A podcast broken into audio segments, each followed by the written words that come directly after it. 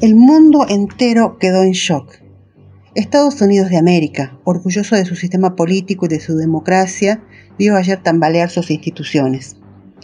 Grupos simpatizantes de Donald Trump se dirigieron al Capitolio e irrumpieron de forma violenta cuando los representantes de ambas cámaras estaban reunidos en el colegio electoral para refrendar la victoria de Joe Biden en las elecciones del 3 de noviembre. No es la primera vez que el Capitolio es invadido por personas armadas. La vez anterior fue el ataque a la Cámara de Representantes que en 1954 llevó adelante un grupo encabezado por Lolita Lebrón para pedir la libertad de Puerto Rico. Pero esta es la primera vez que lo hace una turba armada, impulsada e instigada por el propio presidente. Senadores del propio Partido Republicano repudiaron lo sucedido. El Senado de los Estados Unidos no será intimidado no nos sacarán de esta Cámara con matones, mafiosos y amenazas. Incluso Mike Pence, vicepresidente saliente de los Estados Unidos, condenó los hechos. Hoy fue un día negro en la historia del Capitolio de los Estados Unidos.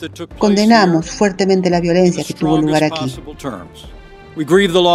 Lamentamos la pérdida de vidas en esta casa y también a quienes fueron heridos defendiendo el Capitolio hoy. Estaremos siempre agradecidos con quienes permanecieron en sus puestos para defender este histórico lugar. Para aquellos que causaron estragos ayer, la violencia nunca gana. La libertad gana. Y esta es todavía la casa del pueblo. La reacción de los manifestantes tuvo lugar luego de semanas de acusaciones pronunciadas por Trump, quien asegura sin sustentos que los resultados de los comicios fueron alterados en favor de su contrincante. Si no pelean como demonios se quedarán sin país, les dijo el presidente saliente antes de que sus partidarios irrumpieran en el Congreso y unas 30.000 personas rodearan el edificio. Cuatro personas murieron durante el asalto, una mujer que recibió un disparo letal de la policía y otras tres personas que fallecieron luego por urgencias médicas. La sesión se suspendió. Los congresistas se tuvieron que retirar con custodia policial, como se vio en miles de fotos que circularon en redes sociales. Los demócratas hablan de intento de golpe de Estado. Pero, ¿cómo se llegó a esta instancia? Mi nombre es Valeria Totongi y esto es ¿Qué pasa en el mundo? Estás escuchando La Gaceta Podcast.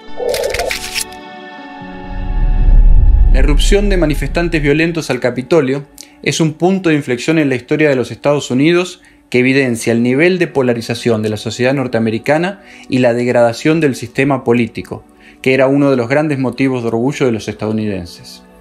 Y digo esto porque la toma del Capitolio estuvo incentivada por el presidente Trump, que a 13 días de dejar el poder se resiste aún a reconocer su derrota en las elecciones del 3 de noviembre y asignar la legitimidad de mandato al nuevo gobierno de Joe Biden. Para entender un poco lo que pasó, hablamos con Nicolás Solari, licenciado en Ciencias Políticas y presidente de la consultora política Real Time Data, radicada en Estados Unidos. ¿Quiénes son los grupos que atacaron?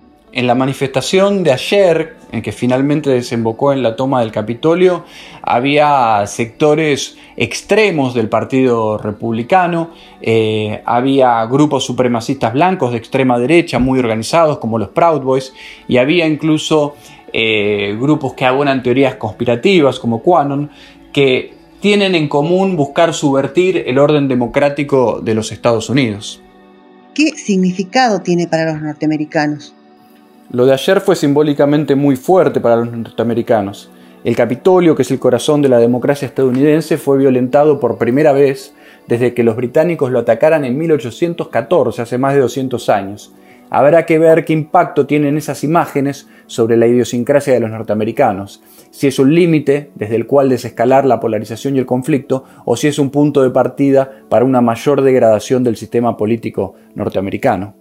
¿Qué hay detrás de esta crisis institucional? ¿Qué dijeron los senadores al respecto? Creo que Trump pasó a ser un problema muy grave no solo para la democracia norteamericana, sino para el Partido Republicano en particular. Eh, durante las últimas horas son muchos los dirigentes de todo el arco político norteamericano, tanto republicanos como demócratas, eh, que han criticado naturalmente la toma del Capitolio y han exigido al presidente Donald Trump que tenga una posición clara sobre este tema y más aún eh, que se allane al proceso de recambio presidencial que va a tener lugar eh, el 20 de enero. Me parece que el presidente es un presidente cada vez más solo y es un presidente cada vez más debilitado va a ser el primer mandatario desde 1932 que pierde la reelección pierde la Cámara de Diputados y pierde el Senado, todo en una misma elección, pero aún así va a seguir siendo una figura importante eh, en el Partido Republicano, tiene eh, un apoyo eh, muy grande entre los electores más extremos del Partido Republicano y en este sentido su comportamiento durante los próximos durante los próximos tiempos va a ser vital para tratar de desentrañar hacia dónde va eh, la democracia norteamericana. Se habla en los medios de una gran diferencia entre la reacción de las autoridades ayer y lo que pasó con el movimiento Black Lives Matter. ¿Esto es así?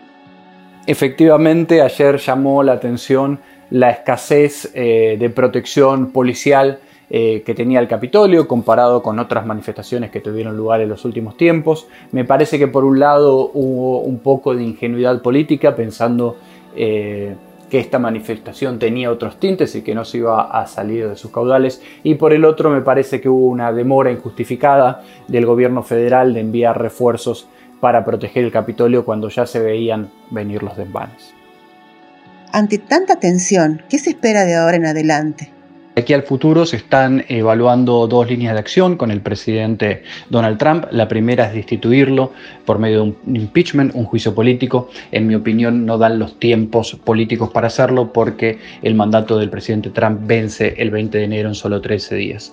La segunda opción que se está barajando es la que sea destituido por una orden ejecutiva del vicepresidente y su gabinete de ministros. Me parece que esta alternativa tampoco se va a llevar a cabo porque de alguna manera terminaría eh, dándole la razón al presidente Donald Trump y mostrándole como una víctima eh, de un complot del sistema político norteamericano. Así que no creo que eh, el Partido Republicano tenga ningún interés en victimizar al presidente Donald Trump. Lo que sí creo que va a suceder es que el presidente va a terminar su mandato el 20 de enero, fecha en la que va a asumir eh, Joe Biden. Habrá que ver si el presidente Trump está en esa ceremonia de asunción, de traspaso presidencial, o si es una ceremonia atípica sin el presidente saliente eh, en el estrado. Trump pasó gran parte de la tarde en su comedor privado viendo las escenas de violencia en televisión. Ante la insistencia de su personal, emitió un par de tweets y un video grabado en el que dijo a sus partidarios que era el momento de irse a casa, aunque también dijo que respaldaba su causa. Horas después, Twitter bloqueó la cuenta de Trump en la plataforma por primera vez, exigió que se eliminaran los tweets en los que justificaba la violencia y amenazó con una suspensión permanente. Esto fue La Gaceta Podcast.